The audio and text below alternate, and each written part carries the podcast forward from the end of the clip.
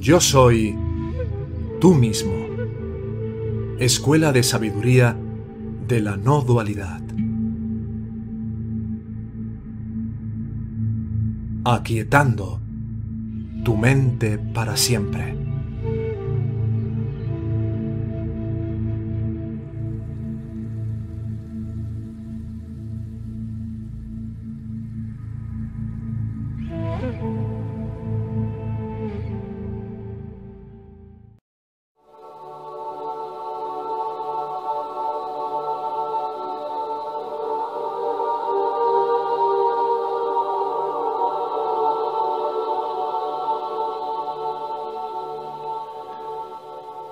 El buscador, el discípulo y el devoto.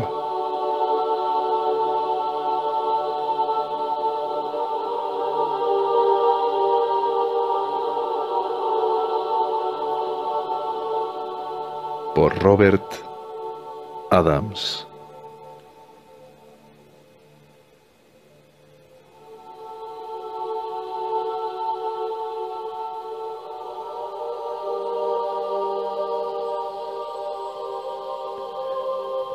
Alguien más me llamó pidiéndome que le explicara algo.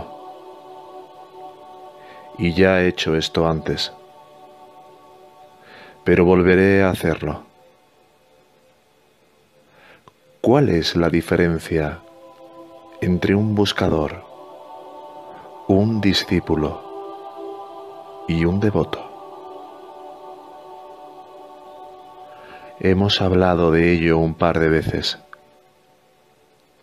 pero algunos de ustedes llaman y me preguntan sobre esto. Así que voy a explicarlo de nuevo.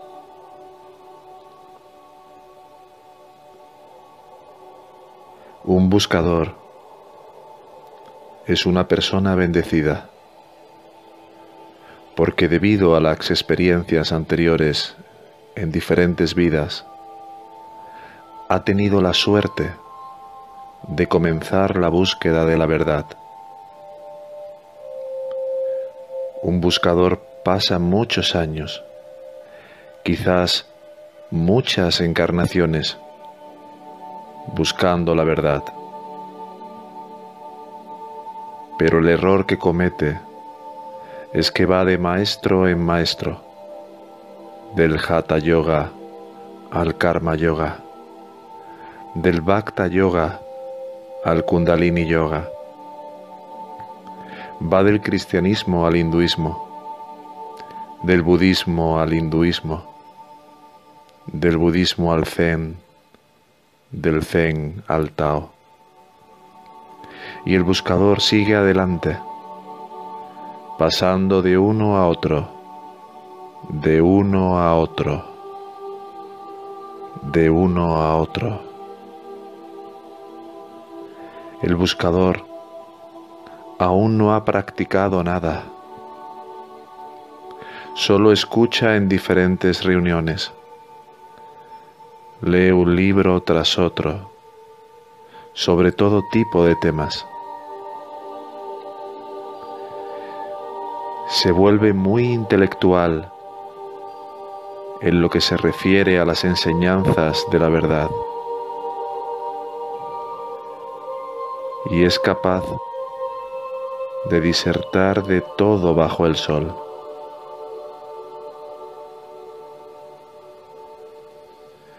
Puede hablar de todo. Tiene todo tipo de retórica. Sabe acerca de todo tipo de temas espirituales pero nunca, nunca ha tenido una experiencia espiritual. Y esto puede ser peligroso si no encuentra un maestro eficiente que le explique lo que está haciendo, ya que puede seguir así durante todas sus vidas y pasar de una vida a la otra, de una vida a la siguiente, de una vida a la siguiente. Seguirá siendo un buscador, ya que el camino se vuelve interesante.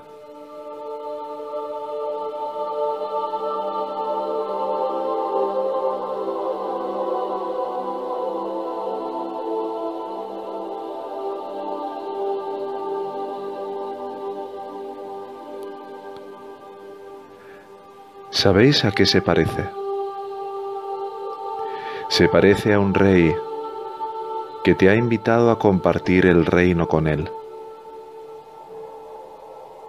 Y vive en doscientos acres de tierra. La tierra es hermosa. Así que conduces hasta la entrada principal del reino y sigues el camino hacia la casa del rey. Pero ves unas bonitas flores y quedas fascinado. Te olvidas del rey y te enredas en la agricultura y comienzas a plantar nuevas flores y te implicas en la plantación de flores. Pero entonces recuerdas al rey y comienzas a conducir. Pero esta vez ves unas hermosas cuevas y formaciones rocosas. Te quedas fascinado y te detienes de nuevo y te implicas en la formación de las rocas y las cuevas. Te olvidas del rey.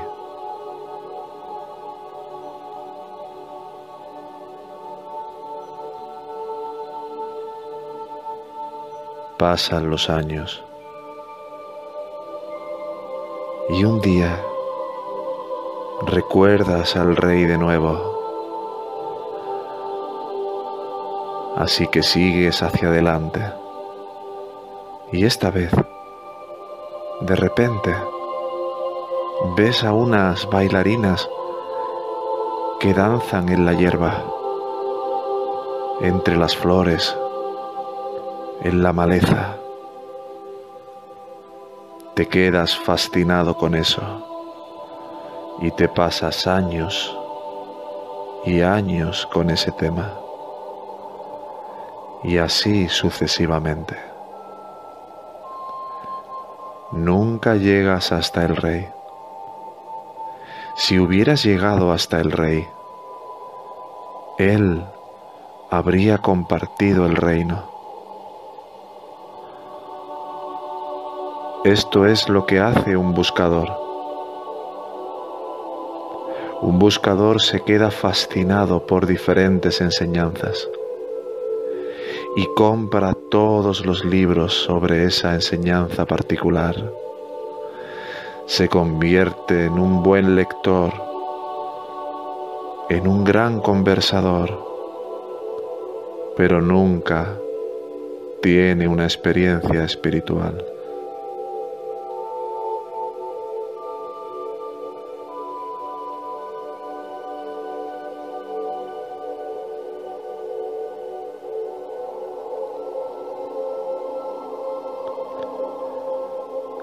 Ahora llegamos al discípulo.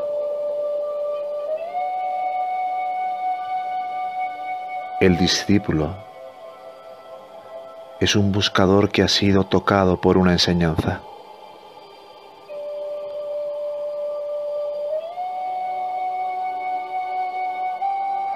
El discípulo descubre el zen y simplemente le encanta. Pero en vez de estar con un maestro, el discípulo va de maestro en maestro, de un maestro zen a otro maestro zen no como el buscador, que va de una enseñanza a otra. Al menos el discípulo se ha establecido y se queda con el maestro por un tiempo. Luego se va a otro maestro zen y luego a otro maestro zen y sigue así de encarnación en encarnación.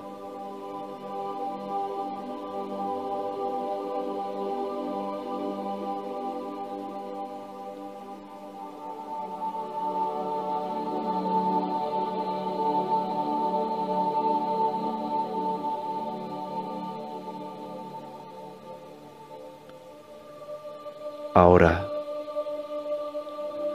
un devoto es completamente diferente. Un devoto ha encontrado el sendero que está buscando y el maestro que quiere. Así que se convierte en el sendero, se convierte en la enseñanza y se convierte en el maestro. Se dedica a ese sendero particular en el que está.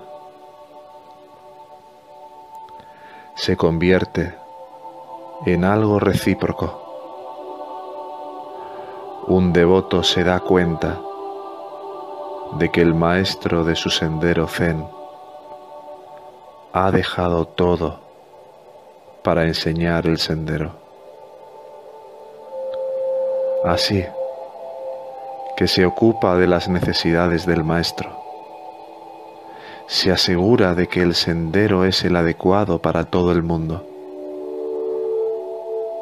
Y se dedica por completo a ese sendero particular.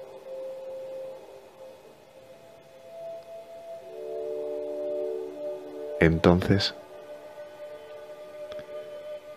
¿qué pasa con esa clase de devoto? Muy pronto se fusiona con la conciencia del Maestro y se vuelve uno con él y se convierte en un realizado. Y esa es la diferencia básica entre un buscador un discípulo y un devoto.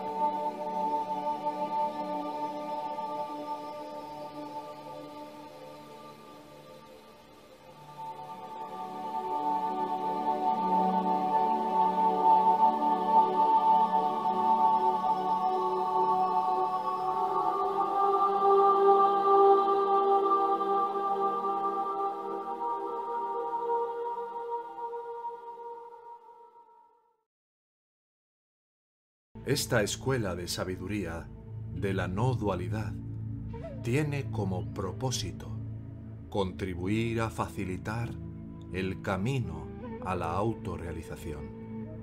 Si tuvieras un sincero interés de llegar a aplicar estas enseñanzas en tu vida cotidiana para trascender el sufrimiento que impone el falso ego, puedes contactarnos en la siguiente dirección de correo electrónico. Hola arroba yo soy tú mismo punto com.